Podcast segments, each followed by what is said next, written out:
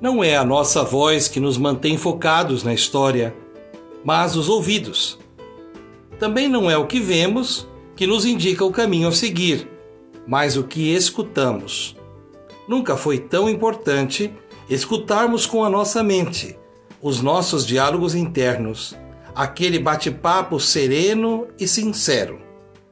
Quando esses diálogos são positivos, podem contribuir na elaboração de uma nova percepção de mundo, trazendo um novo significado para a nossa vida e para a nossa realidade, favorecendo o fortalecimento dos relacionamentos e o acolhimento de nossas memórias, com coragem e confiança.